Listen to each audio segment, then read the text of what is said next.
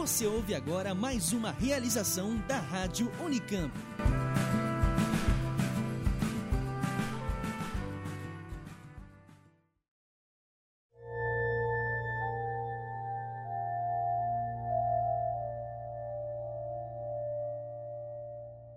Ele, um escritor renomado, passando por um bloqueio criativo. Ela, totalmente devota a agradar o marido, a ponto de reconstruir sua casa de infância que foi incendiada. O casal recluso começa a receber visitas inesperadas. Cheio de alegorias e metáforas, Mãe, com ponto de exclamação, é o filme que discutiremos hoje. Essa conversa possui todos os spoilers do mundo, então cuidado.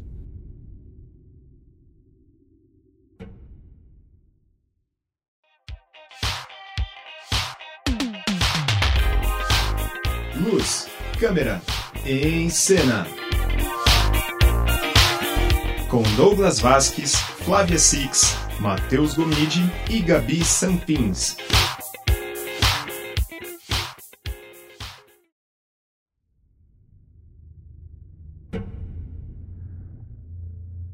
Bem-vindos ao sétimo episódio do Em Cena. Eu sou Matheus Gomide. Eu sou a Flávia Six. Eu sou Gabi Sanfins. E eu sou o Douglas Vasques. Mãe é o 14º filme de Darren Aronofsky e está sendo considerado o mais controverso da temporada.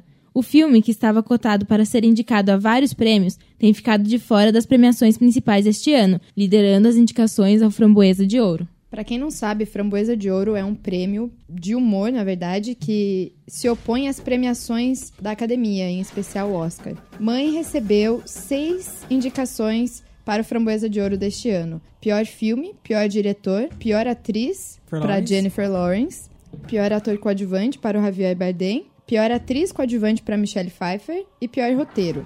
E eu discordo muito de algumas coisas dessa lista. Tipo, a Jennifer Lawrence, eu não acho que ela foi. A- Acho que as atuações É. não foram um, um problema no filme. Eu também As acho que não, nenhuma das boas. três. É.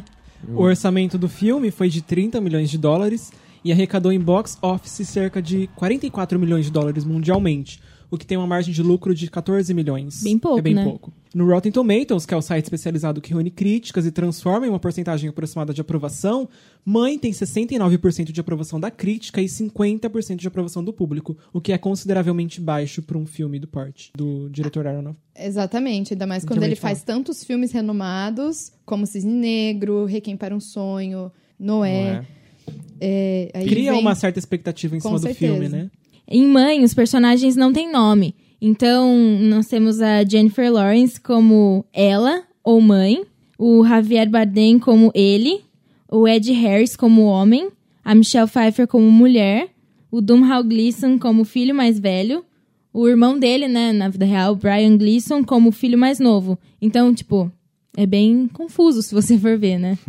É, O roteiro do filme é bastante subjetivo. é, na minha opinião, é claramente uma representação dos acontecimentos da Bíblia, é, mas eu pude interpretar isso como uma, uma narrativa a respeito do contato do homem com a natureza e com a criação. Inclusive, o próprio Aronofsky falou isso numa entrevista que era a intenção dele é, contar a história a partir dessa perspectiva. Mas, é, de fato, é meio confuso, como a Gabi falou, até na, na questão da narrativa, porque mãe é ele, ele tem uma, uma estrutura cíclica, né? Então ele começa como ele acaba. Ah, a gente vê ali no princípio né, a criação de um universo que ele começa a ser construído pelo fogo e a destruição desse mesmo universo pelo fogo no final. Então é um processo cíclico, certo? Então ele usa como referência, como a gente eu já tinha falado aqui, é, a narrativa bíblica judaico-cristã, desde o Gênesis, passando a toda a, a- escritura bíblica ali, né, e vai até o Apocalipse. É, e nesse processo aí, no desenvolvimento da narrativa, ele passa por várias histórias que são famosas é, dentro da narrativa judaico-cristã. Então, como Caim e Abel, Adão e Eva, a questão do Jardim do Éden e tudo mais E o próprio nascimento do Cristo. também. Essa questão também da, da elaboração de um, de um novo, de uma nova obra, né? Então pode ser uma, uma, uma analogia ali com a, a escritura do Novo Testamento e tudo mais, enfim. Ah, ah, Eu, por muito tempo, achei que fosse. Eu não, eu não sabia se era a Bíblia ou se era os Dez Mandamentos. Eu não entendi muito bem. É, esse, esse filme ele, ele Ele ape- dá, ele dá brecha, né? Pra Exato. gente ter várias interpretações. Apesar dele contar a história a partir, levando em consideração a narrativa bíblica, ele não tem comprometimento com a narrativa bíblica em alguns aspectos. Então, por exemplo, essa, essa ideia de que o universo surge pelo fogo e tudo mais, isso não é, é, uma ideia da Bíblia, né? Isso tem muito mais a ver com a filosofia grega, certo? Então, você pegar Heráclito lá, né? Ele dizia que o princípio de tudo era o fogo, né? Que o universo era criado pelo fogo e que o, o- o- ele era destruído também pelo fogo. Então, os pré-socráticos tinham também essa busca constante pela arque, que era o princípio de tudo, e Heráclito, Heráclito dizia que o princípio de tudo era o fogo. Então, é, tem essa semelhança. Outra semelhança também que é, eu pude observar é quando ele tira de dentro da mãe aquele diamante, né? Que seria a forma... É o que dá vida a tudo. Então, aí também pode ser uma... Eu não sei se eu também já estou fazendo alegoria demais, mas pode ser uma relação com o épico de Enuma Elish, que eles dizem que o mundo foi criado a partir do cadáver de uma deusa morta, né? Dos, dos pedaços e tudo mais. É, espiritualidade é um tema recorrente já nas obras do Darren Aronofsky. E só pra gente recapitular um pouquinho, é, como você viu na sinopse, a história do filme se passa em uma casa e os personagens principais são ela, a mãe, e ele, que é o personagem do Javier Bardem. Então temos poucos cenários, né? É, O filme é todo confinado dentro da casa e a casa se transforma muitas vezes em diversos cenários, né? Ela é bastante volúvel, né? Apesar dele se passar dentro da casa, que é um cenário só, ele não fica cansativo ele muda bastante, o que torna o filme interessante em, vários aspectos. Um cômodo pode ficar diferente em diversas cenas e ter diversos significados durante as duas horas de exibição. E eu acho que uma coisa que ajuda nisso é que muitas vezes a casa vira um personagem, né? Ela deixa de ser um cenário e ela vira um personagem. Então acho que isso também ajuda no ritmo do filme. Em certo ponto, a casa se transforma uma extensão da personagem da mãe, que é representada pela Jennifer Lawrence, né?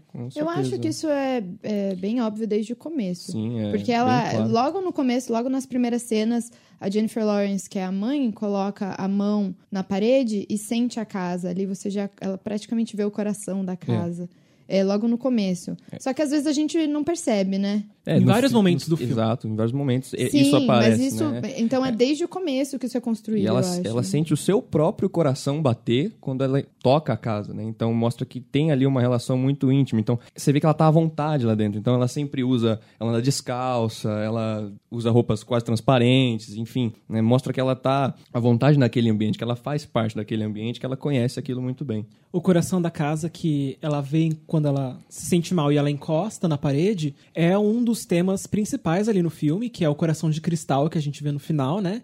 E também no começo da mãe anterior a ela. E ele pode ser representado como o fruto proibido no Jardim do Éden, né? Com certeza. É, a narrativa bíblica traz. a- o, o escritório do poeta pode ser representado como o Jardim do Éden, porque eles não poderiam entrar lá a princípio, né? Não Sem era um ele, lugar- né? Sem ele. Então, havia. Porque havia ali um fruto no qual eles não, podi, não poderiam tocar. Então, eles tinham acesso a todo, todos os cômodos da casa, né? Menos ao, ao quarto, é, ao escritório do poeta. E, enfim, aí nisso a narrativa se desenvolve, eles acabam entrando. Tem muitas semelhanças com o relato bíblico, é, de que Eva, né, quando Eva chega, é que ela leva o, o Adão, né, a comer o fruto e tudo mais. O coração de cristal ali, ele representa o fruto proibido, também vi por esse lado. E o escritório do poeta ali é uma representação do Jardim do Éden, é, da parte da qual Adão e Eva, na escritura judaico-cristã, não poderiam chegar próximos. Então, a gente vê ali que depois, no, no decorrer do filme, quando os personagens que representam Adão e Eva passam desse limite e entram e eles acabam quebrando aquela pedra de cristal que está lá dentro,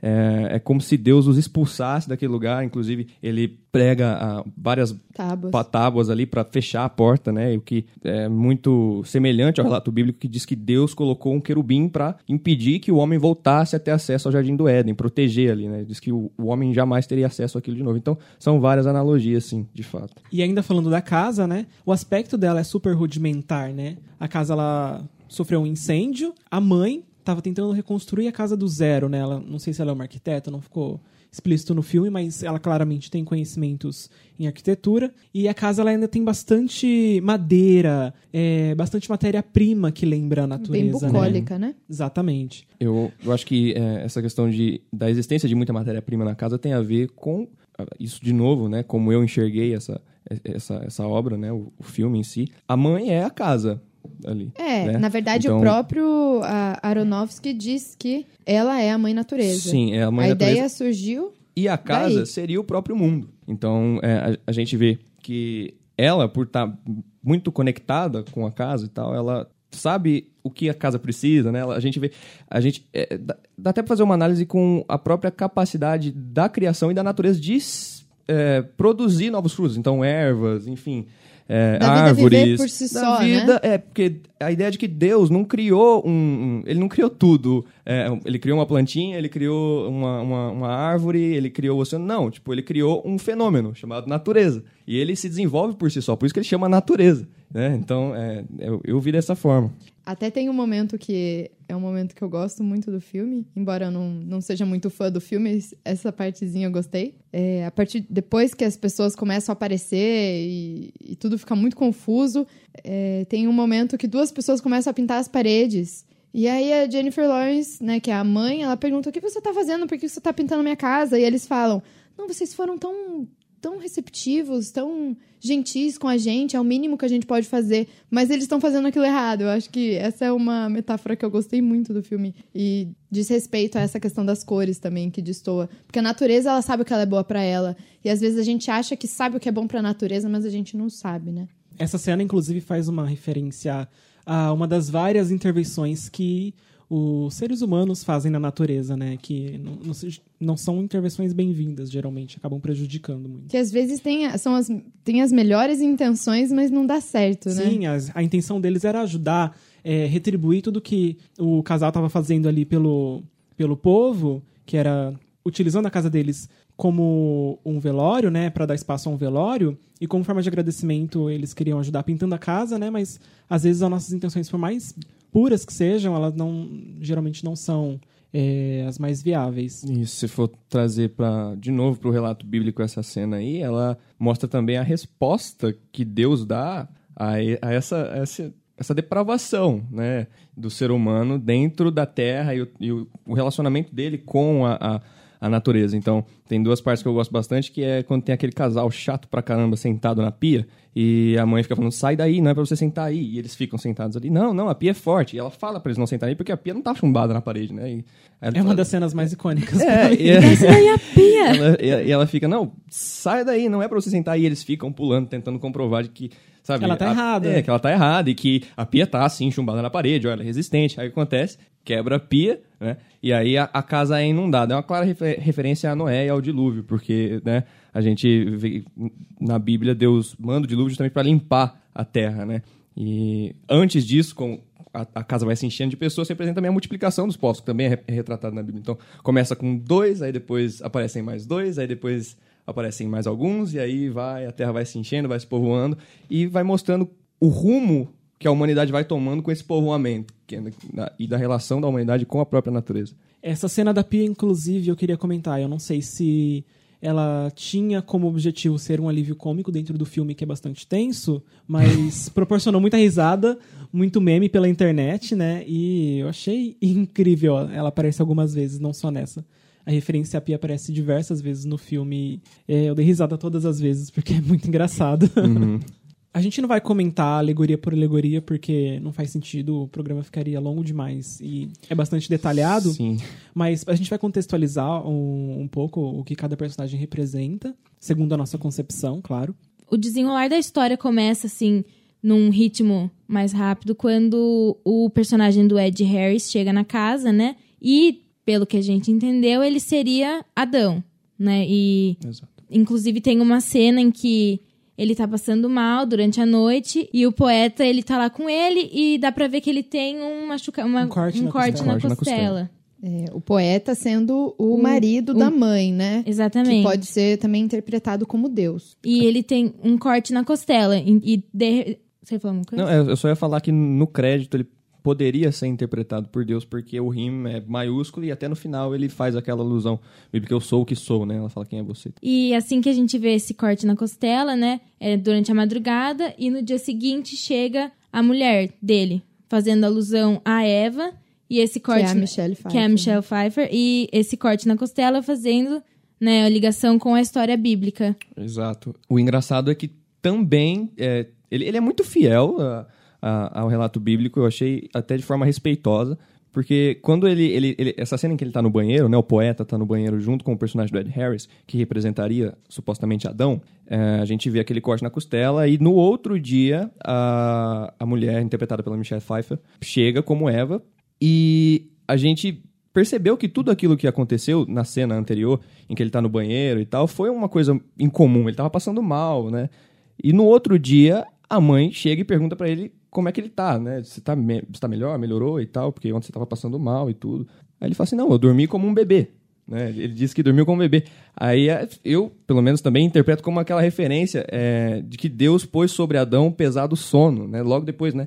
De, de colocar, é, de tirar a costela pra fazer Eva.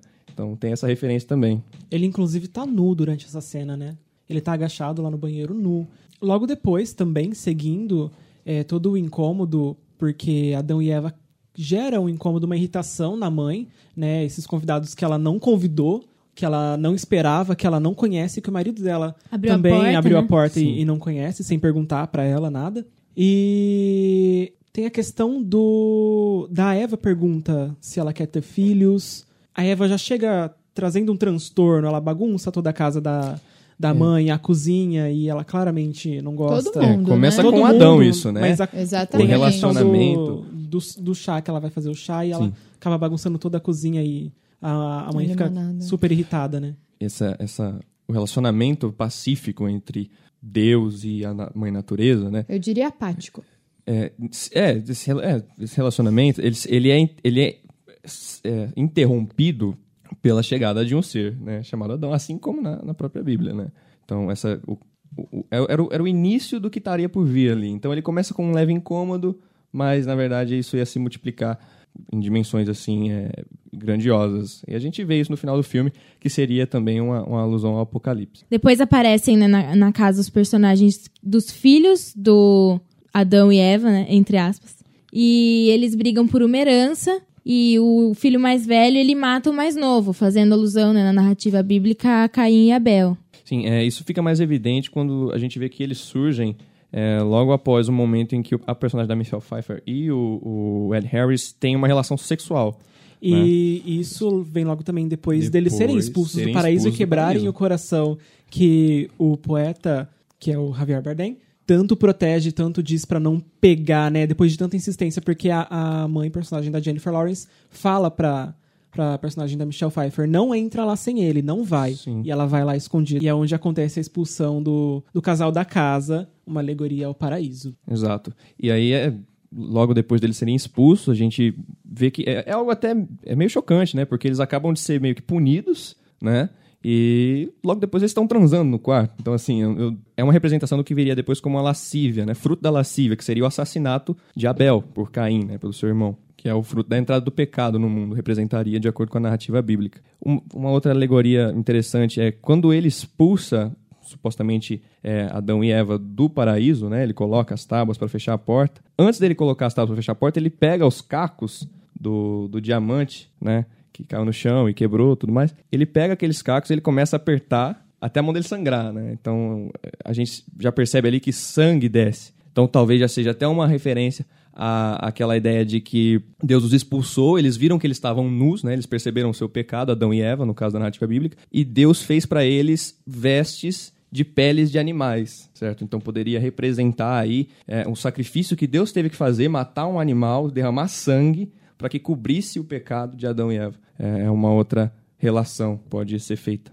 Na verdade, para eu ser bem sincera, eu entendo toda essa relação, eu acho genial a, a intenção que ele teve de fazer um filme. E ele traz tantos detalhes tão bem retratados, eu acho isso muito. Eu, eu, dou, eu dou mérito, acho que ele merece esse mérito, o Aronofsky, né? Mas eu não consegui gostar do filme. Achei ele pretencioso, é um filme pretencioso. É um filme que ele. ele é, eu até estava conversando com um amigo sobre isso, e ele falou uma questão que eu achei muito interessante. Ele falou assim: esse filme foi feito para, ser, para servir de obra de arte. Mas quando você faz uma coisa querendo ser muito grande, eu não sei, acho que ele falhou. Eu não gosto, eu acho que é um filme que ele é forçado. é, em vários momentos ali eu entendo que toda essa era a intenção, isso é obviamente a minha opinião. É, os acontecimentos eles são forçados. Até as atuações, às vezes, embora seja essa a intenção, não porque os atores são ruins, mas porque essa era a intenção, elas às vezes são um pouco toscas, assim, umas coisas que eles fazem que são meio, meio toscos. A Michelle Pfeiffer correndo atrás da, da do coração de, de né, do, do coração de cristal. Há vários acontecimentos que não fazem o menor sentido. A questão mesmo que eu falei das pessoas é, pintando a casa.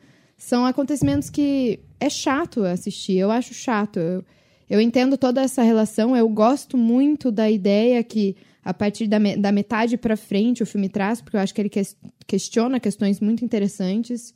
É, da sociedade, religião, é, relação de gênero, várias questões, mas eu não gostei do filme. Não gostei. Eu acho que elas vão.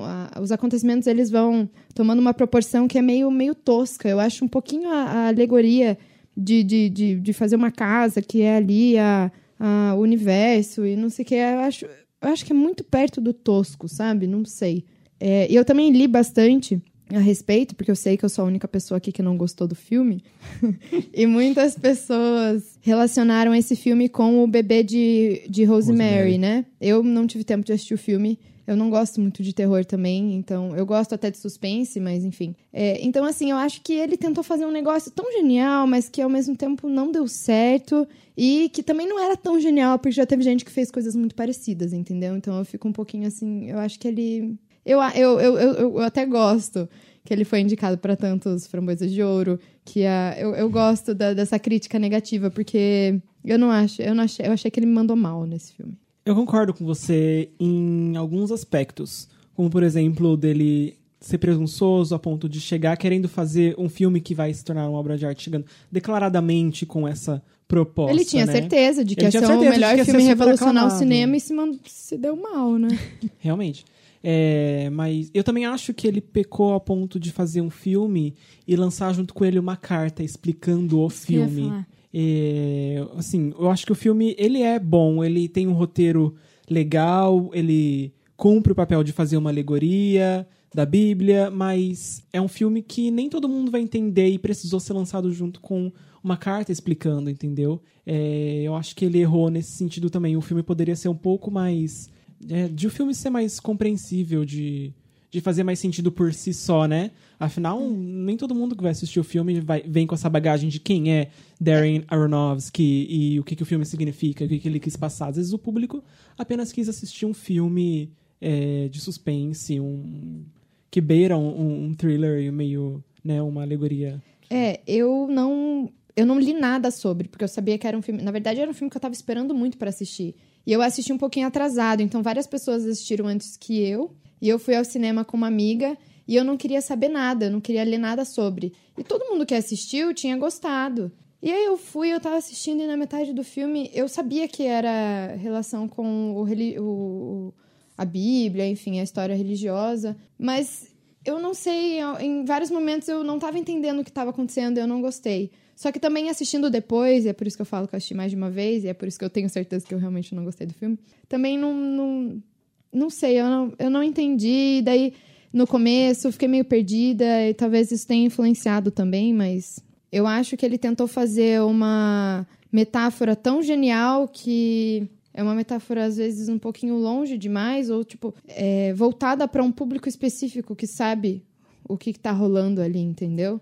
E aí isso pode ser um pouquinho é, difícil para aqueles que não entendem. É um filme meio que feito nos moldes para angariar prêmios, né?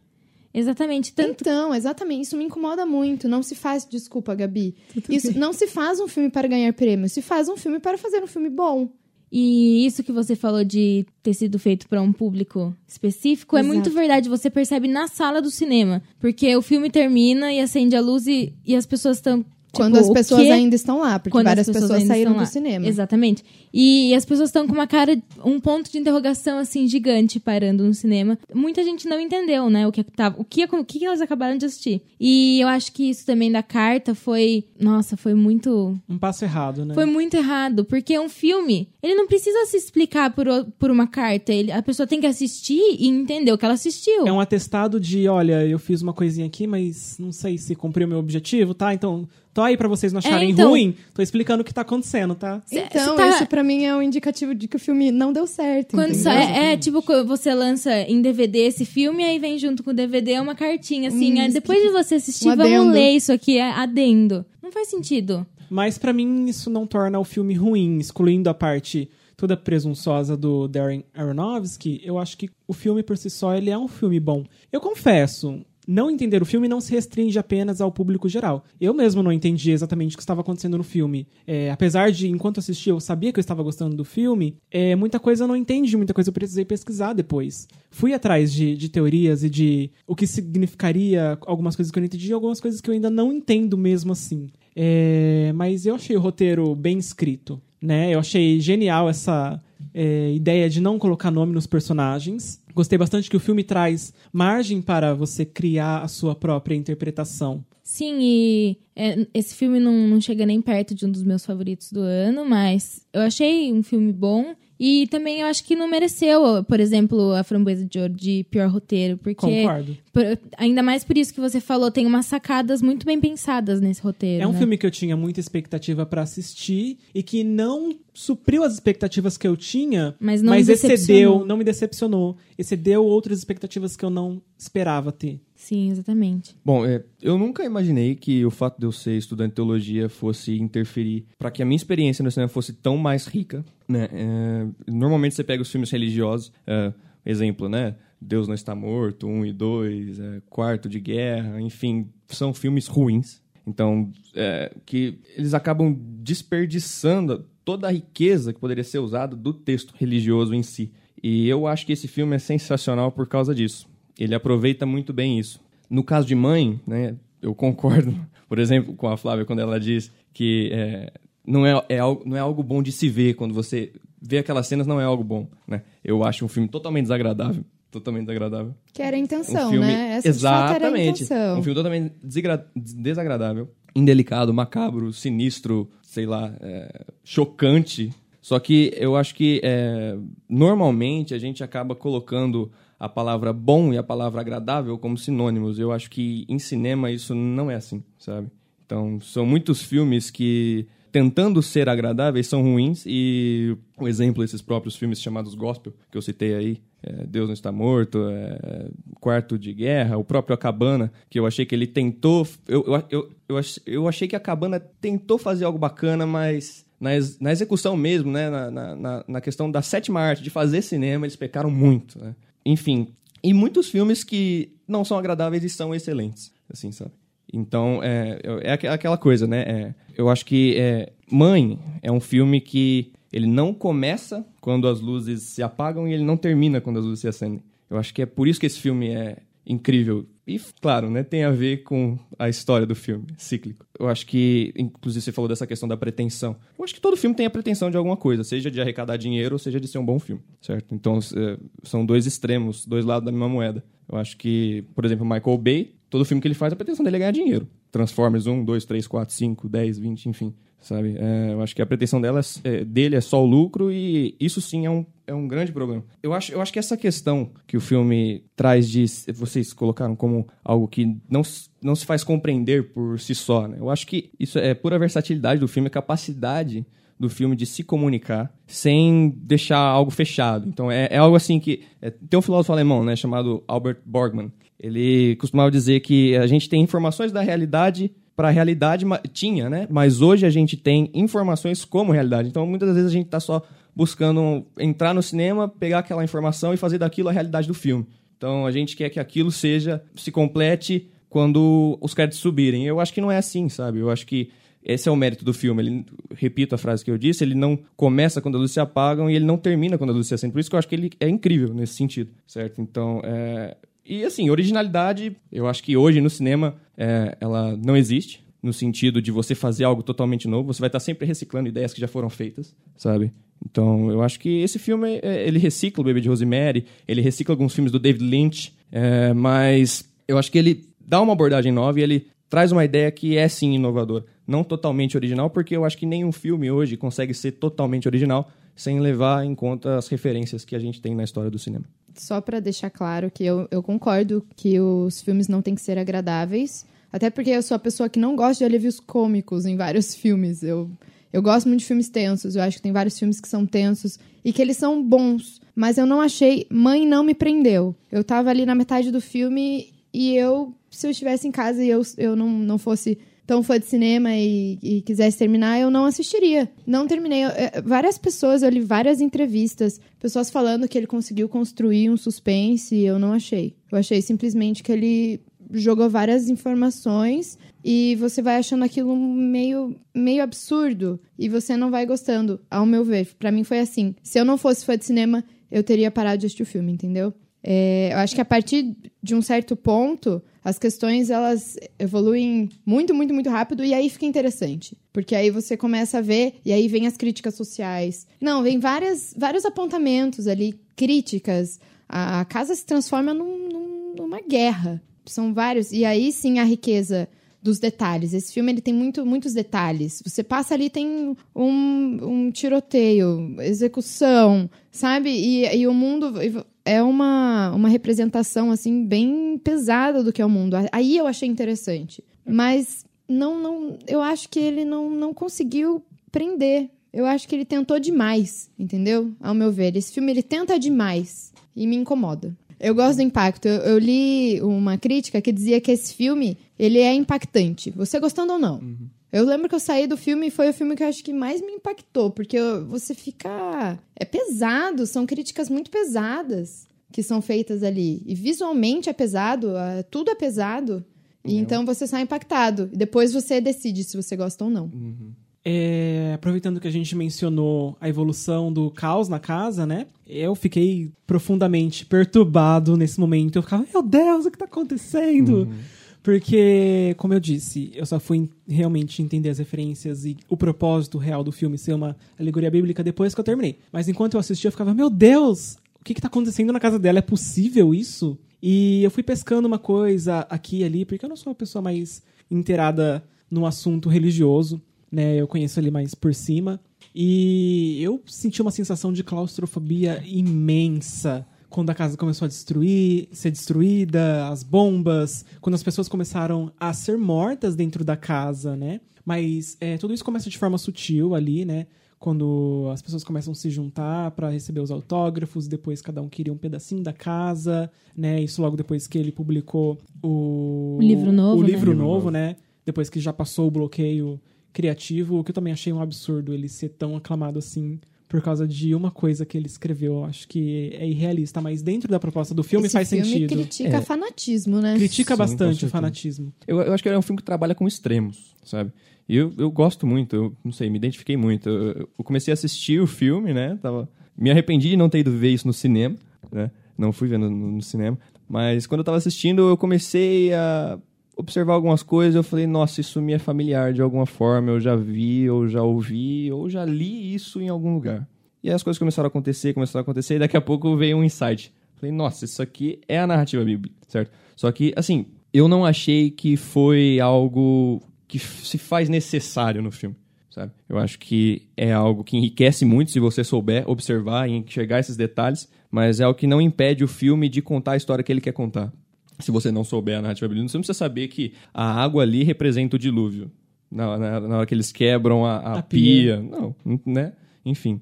Mas... Mas, talvez te faça com que você não apre- aprecie, porque são várias questões que acontecem que não aconteceriam se não fossem intencionalmente para relacionar com a Bíblia. Eu não, acho mas que- eu acho que é um filme que trabalha é exatamente os extremos que ele trabalha. Ele faz isso em outros filmes dele. É, o próprio Pi mesmo, o primeiro filme dele, né, que ele trabalha essa questão da Torá, é a mesma coisa, assim. é, ele tem essa pegada mesmo. O Noé, muitas das coisas que ele retrata não, não são bíblicas. é- Na história é bíblica, sabe? Ele in- insere elementos que não fazem parte do relato bíblico. Então, assim, eu acho que, apesar de... Pegando o exemplo de Noé, né? Apesar de ser um filme bíblico, o que ele... A, a história que ele quer contar, a mensagem que ele quer passar, não faz é, que haja necessidade de que você tenha conhecimentos profundos da Bíblia. Claro que você aproveitar melhor, por isso que eu falei, né? Eu acho que, assim, o fato de eu ser mais ligado nisso enriqueceu muito, assim, a minha experiência. De fato, concordo. Não é um filme para todo mundo, mas é, eu acho que existem filmes que acabam não sendo para todo mundo mesmo.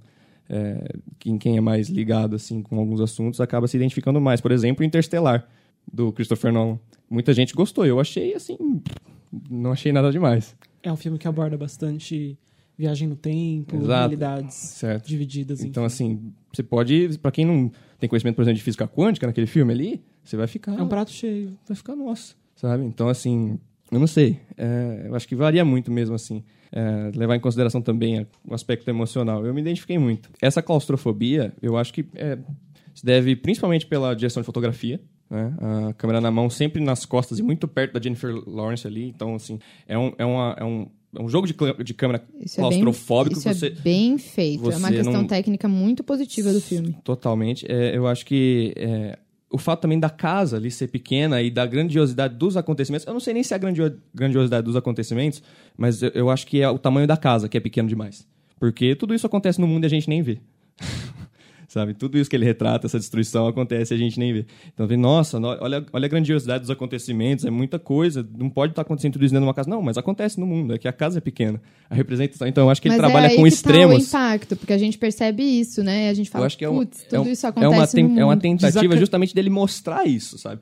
Através de extremos. Eu achei muito é, inteligente da parte dele ele usar esses extremos para tentar trazer uma mensagem que não é extrema, é universal. É, e desencadeia tudo de uma vez, né? Quando começa ali o, o jantar que não aconteceu, é, já vem tudo de uma vez. As pessoas invadem, e aí tem os tiroteios, as bombas, e um andar da casa é destruído. O filho nasce. O filho né? nasce, é, as pessoas começam a ser mortas, né? Tem o falso profeta lá, a alegoria Sim. do falso profeta. E apenas um cômodo da casa fica intacto, que é o escritório, Escritório. dele. Onde é, nasce o bebê, que seria Jesus, né? E logo depois é morto. Eu fiquei Impactado. impactado. Exatamente. o, o barulho do pescoço daquele bebê quebrando, ele tá retumbando na minha mente até agora. E logo depois eles despedaçam o bebê. É extremamente agoniante assistir a partir do momento que desencadeia o filme ali. Eu, sinceramente, achei que você não fosse gostar do filme, Matheus. É? Por quê? Ele é como uma crítica, né? Ele critica muito a religião. Eu sei que a religião e Deus é muito diferente. São muito diferentes. Muito, muito. E eu concordo, a gente já teve até essa discussão. Mas, nossa, é, ao meu ver, assim, esse filme, ele, ele fala Deus, que não tá nem aí, pensando no filme, É, eu tá? acho que é a visão do Aronofsky a respeito de Deus, como ele enxerga Exatamente. Né? Não, com certeza, Um egocêntrico certeza. que tem que criar para satisfazer os seus desejos momentâneos. Ele enfim. trata a mãe. Primeiro, ele faz uso dela, ele Dela. se apropria dela, Uhum. da casa dela, do amor dela, não tá nem aí. Ele é extremamente vaidoso. Qualquer situação assim que as pessoas acham que é, olham pra ele com admiração, ele, ele não aguenta. O momento que ela tem o filho e ela fala, eu não vou dar o filho pra você, e ele fica, ele senta e fica olhando pra ela até ela dormir. É. Sabe? Ele, ele retrata um Deus muito ruim. É, é a ideia daquele Deus que, se ele não for louvado a todo momento, ele deixa de existir, né? Que ele, ele, ele tem que a todo momento se saciar dessa, desse anseio humano, assim. é o que né? acontece É um- na- no, no primeiro ato do filme, né? Quando tá só os dois. Ele se sente super miserável ali por Uhum. ter o bloqueio criativo. E logo depois que chega Adão, que é, se descreve como um fã do- dos livros dele, ele muda completamente a personalidade dele. Ele não quer largar aquilo ali, vira um vício pra ele. Quanto mais pessoas chegam, Sim. mais ele se sente E o- é, confortado. eu acho que ele faz essa, essa. Trabalha essa linha tênue, né? Entre o amor incondicional de Deus pela sua criação e pelas pessoas, mas ao mesmo tempo, é, como que isso pode se tornar um desejo que ele mesmo tem de ser adorado a todo momento, senão ele Exatamente. deixa de ser Deus. Né? Ele não é Inclusive, Deus. Isso fica Então- claro quando, quando a Jennifer Lawrence fala pra ele do bloqueio criativo, né? Toda vez que ela menciona esse bloqueio, ele fica estressado, ele sai, ele vai pra longe, porque parece que ele não, não tem capacidade de escutar que ele tem um defeito, que ele tá, tá acontecendo algum problema com ele ali, né? É, quando ele vai pra longe, é, se eu não me engano, o personagem do Ed Harris já tá na casa. Ah, ela fala o tempo inteiro do bloqueio criativo Eu dele. não né? lembro qual Certo, momento o que eu eu acho que é tava- bloqueio logo criativo começo. é logo bem, primeira a primeira coisa. vez que ele aparece. É. Sim, mas é, é as cenas em que ele começa a ficar. é que ele sai. Tem uma né? hora que eles estão comendo e ela fala do bloqueio e ele, você tinha que me lembrar disso? Sim. E aí Uhum. ele sai, e aí o cara já tá na casa. É, assim, eu. Aí, essa parte que ele sai pra andar também, né? Tem a ver com aquela. ah, ah, no, no, no Gênesis ali, né? Que Deus saía pra caminhar com Adão no Jardim do Éden. Então, aí tem a ver também de onde ele tira a sua fonte de inspiração, né? Das pessoas e tudo mais. Então, ele faz essa. Ele trabalha essa questão assim. Eu percebi que ele direciona, né, pro lado em que ele acredita que Deus é esse cara, né? é, egoísta que tem que criar para saciar os seus desejos. E aí tem é, é, a grande diferença, né?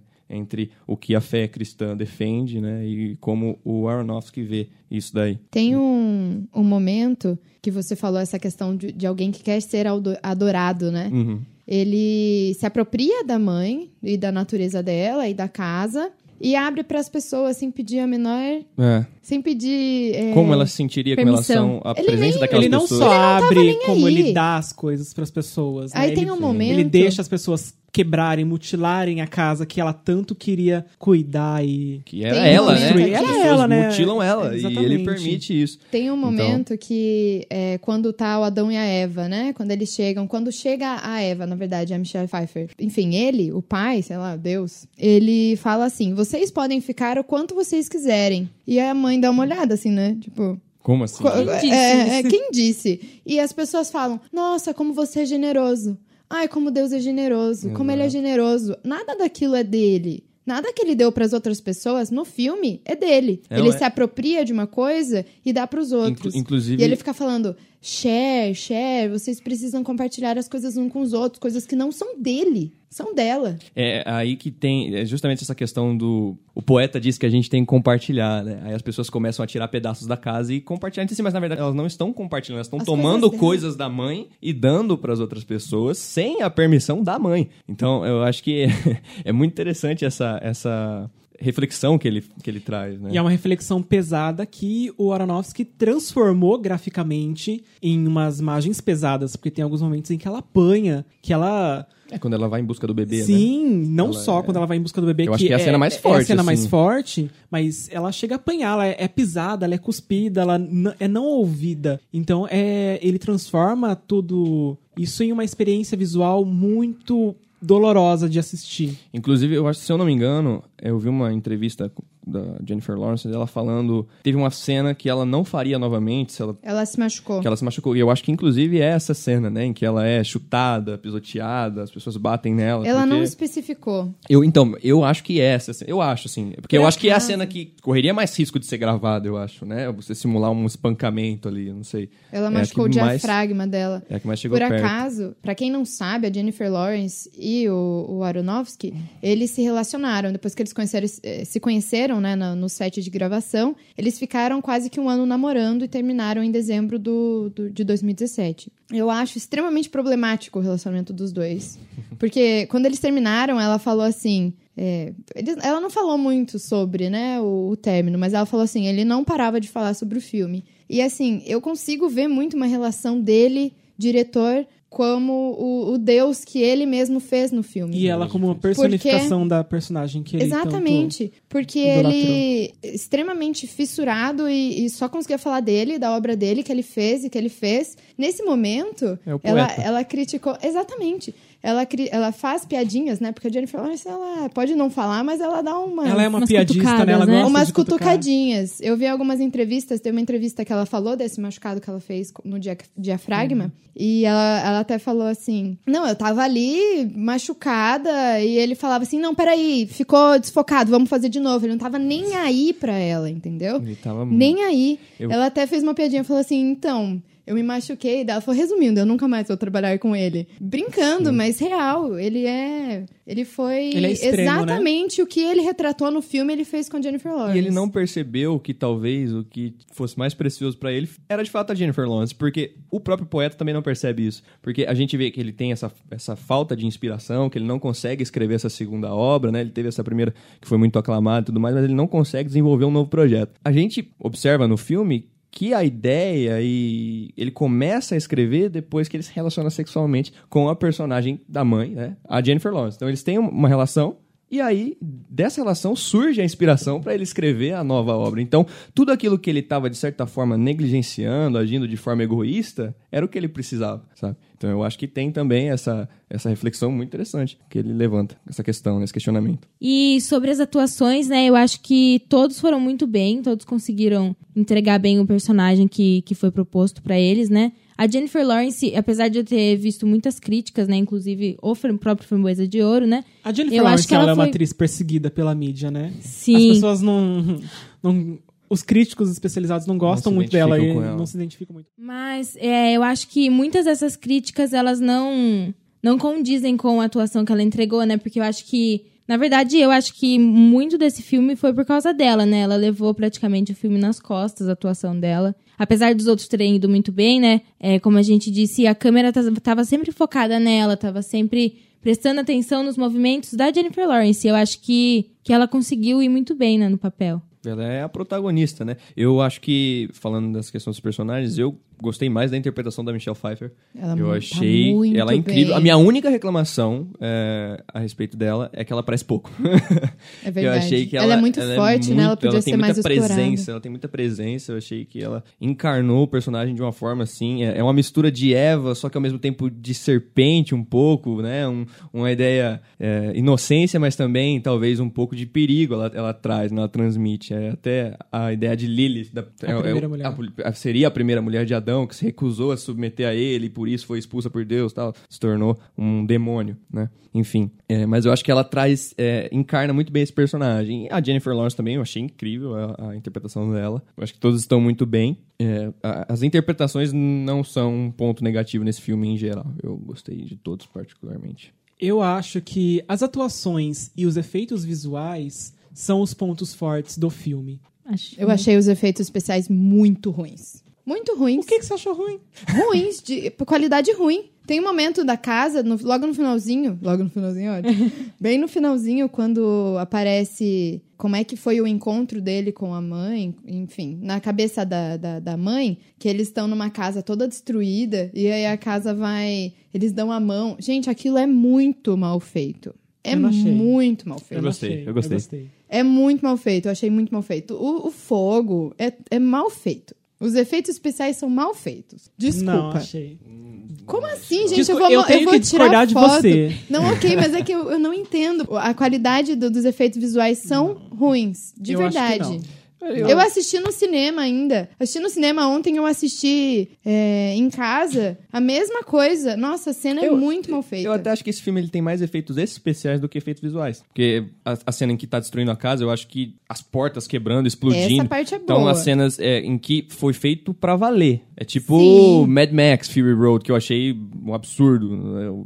George Miller, de 90 aninhos, dando aula pra criança de jovem querendo fazer filme de ação. Né? Mas. Acho que ele não, acho que ele não, não assistiu essa aula. É, não. Mas assim, é, a parte que ele fez com os efeitos práticos dentro da casa eu achei assim incrível. É mais essas. é, essas questões da, da aplicação dos efeitos visuais como ornamentos, assim, em partes assim, mais. é, como fosse um enfeite, que acaba assim. Não ficando tão boa quanto a parte que ele fez com efeitos práticos. Porque de fato é diferente. Não tem como você comparar. Sim, eu E tava Se você falando fazer uma explosão de verdade, se você fazer uma explosão de verdade ela- e depois reproduzir ela no computador, nunca vai ficar igual. Porque a explosão de verdade aconteceu de verdade. Então aquilo foi filmado pra valer, sabe? Então eu acho que.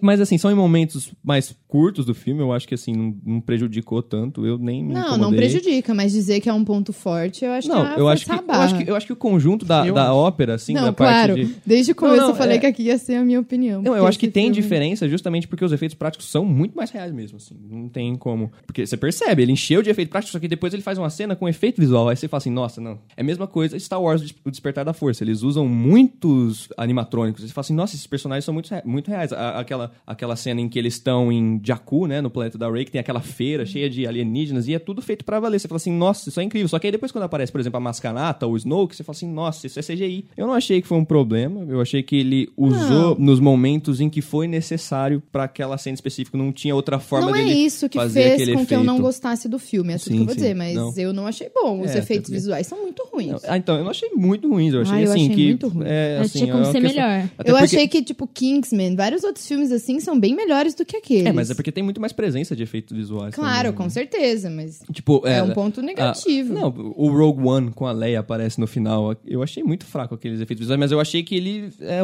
ousou na, na tentativa de restaurar um personagem inteiro, né? Rejuvenescer ele através do CGI. Mas eu acho que são em momentos muito curtos do filme que isso aparece, então não me incomodou, não. Eu achei que ele usou só quando necessário mesmo. Já que estamos falando sobre questões técnicas, vamos falar sobre trilha, que no caso não existe. Não existe.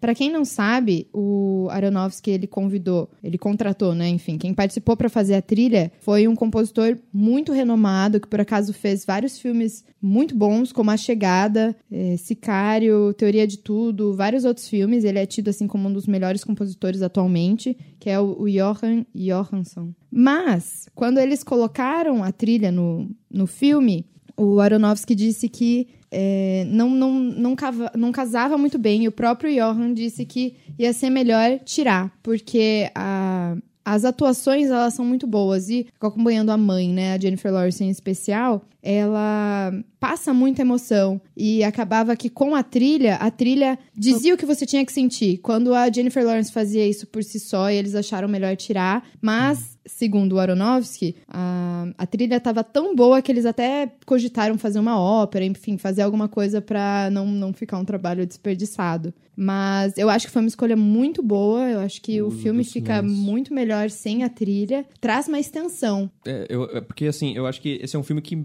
mostra muita coisa. Então, ele não, quer ficar dizendo que você tem que pensar. Justamente, colocar a, a, a, a, trilha sonora seria induzir o espectador a um tipo de pensamento a respeito de algum ator, o que, que ele estava sentindo. Então, acho que eles tiraram isso e substituíram de forma genial pelo design de som. Porque Sim, é, muito é bem. Muito bem feito. Aquela casa fala. É verdade. Ela, ela fala, aquela casa fala. Cada passo que a mãe dá lá dentro, cada movimento que ela faz, cada xícara que ela pega, cada. Tudo que acontece ali é muito bem captado e, e, e editado o som, né? Então eu achei incrível. A própria cena que eu falei do, do momento em que o, o, bebê quebra, quebra o pescoço do bebê, aquele barulho tá aqui, assim, até hoje, assim. Eu acho que é, eles fizeram um trabalho magnífico de design do som aí. É, inclusive eu vi na internet que eles tiraram a trilha também para relacionar com a paz no Éden, né? O silêncio que teria no paraíso. Porque afinal aquela casa é tida como paraíso, né? Como a natureza. Então, e eu acho que também concordo que fez muito sentido tirar essa trilha, porque senão ia ficar muito sobrecarregado aquele filme, de verdade. É, eu acho que ele valoriza muito o, os sons naturais, né? Das coisas que acontecem. Então, tipo, as explosões são muito, muito valorizadas, os tiros em que acontecem nos momentos de conflito ali são muito valorizados. Né? Tudo ali, como se fosse som ambiente, né? É muito valorizado. Eu acho isso muito legal. Tem uma, uma questão também que, que foi muito questionada, é a questão do feminismo. Claro, eu estou aqui falando de feminismo, a vá. É, muitas pessoas questionam a forma com que a mãe é retratada. Porque ela é extremamente devota. Ela submissa, é né? Submissa, muito. Ela não existe ali. Ela se dá para os outros e as pessoas é, mas, desrespeitam, né? É um desrespeito gigante com, Exatamente. com o personagem. Mas a Jennifer Lawrence, ela foi questionada em algumas entrevistas com relação a isso e ela disse uma coisa que eu concordo. É, eu falo que eu não gosto desse filme, mas eu, eu, eu, eu, vejo que tem muitas coisas positivas nesse filme e isso é uma coisa dessas. Eu acho que esse filme é feminista, sim, a ponto, é, a partir do momento que ele retrata outras pessoas tirando o poder da mulher. Na verdade, ela tá ali, mas ela é daquela forma, não porque ela é daquela forma, mas por conta de tudo que é apresentado a ela. Então, é, esse filme ele retrata muito um relacionamento abusivo. Ele mostra uma pessoa que ela vai deixando de existir, ela vai perdendo a sua essência por conta de, de outras pessoas. Ela vai sendo sugada, né? Parece que a cada a cada momento do filme ela tá sendo cada vez mais é, sugada, né? De, Exatamente. De tudo que ela tem. E eu acho que mesmo no decorrer do filme ela vai se, se empoderando. Eu, não, eu estou cansada dessa palavra, ela já tá muito batida. Mas ela vai, ela vai se fortalecendo ali. Tem um momento que eu gosto muito, que é um momento de assédio, logo antes do, do dilúvio, né? Enfim que um, um, quando tem várias pessoas já dentro da casa, vem um homem e começa a assediar a mãe e ela fala que não quer, que, que né? Ela não quer. E ele fala, nossa, como você é atrevida. E ela tá falando não pra ele. Ele fica, ah, mas você, nossa, sabe? Ele fica ali tentando contornar. Eu gostei muito que, que apareceu esse detalhe no filme. E a gente chega no final que ela, ela é que quem o, tem o poder, né, de, de, de, de acabar com tudo. Ela que traz o apocalipse, ela que fala chega e explode. Uhum. Ela que, que é a mãe. Então eu acho que pessoas que criticam esse filme por ele ser machista, não concordo. Eu acho que talvez, talvez não. Eu acho que o diretor é machista, mas eu acho que ele não retratou um filme, ele até, não fez um filme machista. Até porque tudo acontece por causa dela, né? O, o, o coração, nome, né, o, o, nome e o coração de vidro é sempre de uma mulher, né? Afinal, a responsável por reiniciar a casa, entre aspas, é uma mulher sempre, né? Isso mostra muito a força da personagem. Eu acho que, acho que a palavra desse filme é apropriação porque as pessoas se apropriam, ele se apropria dela. E fala muito sobre essa questão de, de, de, de gênero mesmo, do homem se apropriar da mulher e fazer dela, o- enfim. Gato sapato, né? Inclusive, eu acho que até o próprio. Não, não me lembro se é o filho mais velho ou se é o filho mais novo. Quando ele chega na casa, ele olha pra mãe, ela vira de costas e ele fala assim: Nossa, que vista. Né? Então, assim, Ela é eu bem acho que sexualizada, tem, né? sim, né? Então, assim, eu não sei se é. Eu acho que mostra essa. essa como o, o diretor enxerga isso. Eu não sei se ele quis relacionar com a questão dela ser a natureza, né? A gente olha assim, nossa, que vista É, linda. pode ser. Né? Pode ser também, né? Normalmente a gente olha para uma paisagem e a gente diz, né? E ela como representa a mãe natureza, pode ser que sim. Mas ele, eu acho, eu também não achei um filme machista, eu acho que ele retrata o machismo e critica ele, né? O filme praticamente todo aí, eu acho. Eu concordo com vocês, mas eu fiquei um pouco decepcionado com o final, que depois de toda a luta, ela cede o coração pra ele. Eu, ach- eu esperava que, é, como eu disse, eu já imaginava É. que fosse terminar desse jeito, com ela pegando fogo, assim, como começou, tem os flashbacks no começo, né? E eu já imaginava que fosse acabar desse jeito, então eu esperava que ela quebrasse esse ciclo e não desse pra ele o que ele tanto queria, o que ele tanto abusou dela pra conseguir. É, eu só fiquei decepcionado com a atitude dela de, de no fim das contas, ceder pra ele. é, Mas é que Mas o era eu acho que é a nela. natureza dela. E não só a natureza dela, mas a gente viu no decorrer do filme todo que aquilo que ela pensa, aquilo que ela quer, aquilo que ela sente não importa. Sim. Exatamente. Então, É, ela, ele ela ou percebe que Deus, o papel né, dela ali simplesmente... é simplesmente dar pra ele. Tudo que ela tem, tudo que ela tem. É, é, é tanto que ela fala, eu não tenho mais nada pra te dar. Sim. Ele fala, "Ah, mas você tem. Tem. Tem o coraçãozinho aí, coraçãozinho. ó. Abre aí Na verdade. Não, e assim, ela... Pra eu pegar outra mulher ali. né? Assim como, assim como ele conseguiu tirar o filho das mãos dela, assim como ele conseguiu colocar todas as pessoas dentro da casa, assim, ele ia conseguir o coração dela. Então, Eu tinha pontinha de esperança que ela fosse quebrar esse ciclo. não, Mas não. também, Mas pensando faz na sentido, questão né? de, de relacionamento abusivo, é muito complexo. Sim. Porque relacionamento abusivo, ele constrói toda uma. Uma, nature, uma na- natureza ali, que, que é errada, mas enfim, que acaba que é, é- não é um negócio superficial. É muito difícil você quebrar e acabar com um relacionamento abusivo. Então não vai ser na primeira vez que ela vai conseguir dizer não. Quando a vida toda você é mostrado aquilo e tem que ser é, agir de uma certa forma, é difícil isso mudar. Então eu entendo pensando assim. Mas eu concordo contigo. Eu ia amar se ela falasse, Nananina, não. e matasse ele, Se enfim. ela Mas tivesse esse poder. o filme, ele tá aí pra criticar, né? E se isso acontecesse, eu acho que o impacto ia ser menor. Eu, eu, eu acho que a forma como ela, no final, se sente, né? Pode ser relacionado também com uma coisa que é, nem todo mundo entendeu no filme, que é a mancha de sangue que fica no chão ali, né? Depois que Caim, entre aspas, mata Abel. É, eu abri aqui a- o texto, eu não sei se... Não, isso não é proselitismo religioso, tá? Eu só tô querendo fazer a, a, a relação aqui, é, como que a terra se sente aqui, né? Essa, essa, essa, essa referência ao texto que ele coloca aqui, né? O texto fala que depois que Caim matou Abel, Deus chega para Caim e pergunta onde é que tá o seu irmão, né? Deus sabia que Caim havia matado Abel, né? E ele pergunta o que, que você fez, né? O que que, por que, que você fez isso, né? E Deus amaldiçoa ele, Ele diz agora você está amaldiçoado por toda a sua vida. E aí Deus diz para Caim o que, que aconteceria com a terra e, e o que a terra faria com ele, né? Então ele diz agora você é agora amaldiçoado é você pela terra que abriu a boca para receber da sua mão o sangue do seu irmão. Quando você cultivar a terra, ela não vai mais te dar sua força. Ela não vai mais te dar fruto, ela não vai mais te dar tudo aquilo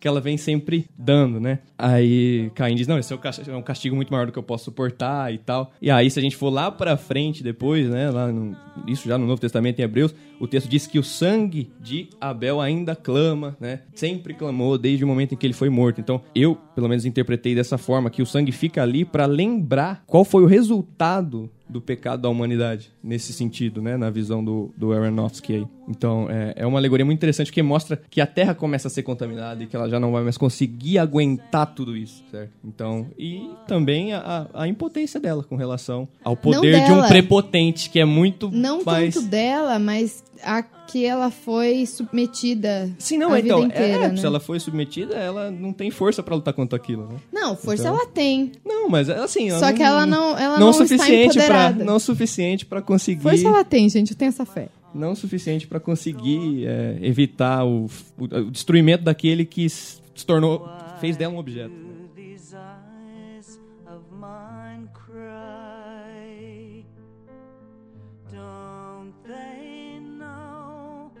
Lembrando que esse episódio é em parceria com o Museu da Imagem e Som de Campinas, o MIS, que vai ter uma sessão do filme Mãe agora no sábado, dia 27 de janeiro, às 20 horas. A entrada é gratuita, basta chegar lá com uma meia hora de antecedência, pegar a senha. O Miss Campinas fica no Palácio dos Azulejos, na rua Regente Feijó, número 859, no centro de Campinas. O episódio de hoje fica por aqui. E lembrando que você pode encontrar a gente em facebook.com.br Unicamp. Para episódios anteriores no soundcloud.com.br Encena, mixcloud.com.br Encena, no iTunes e em breve em outras plataformas. Até mais! Até o próximo episódio. Tchau. Até semana que vem.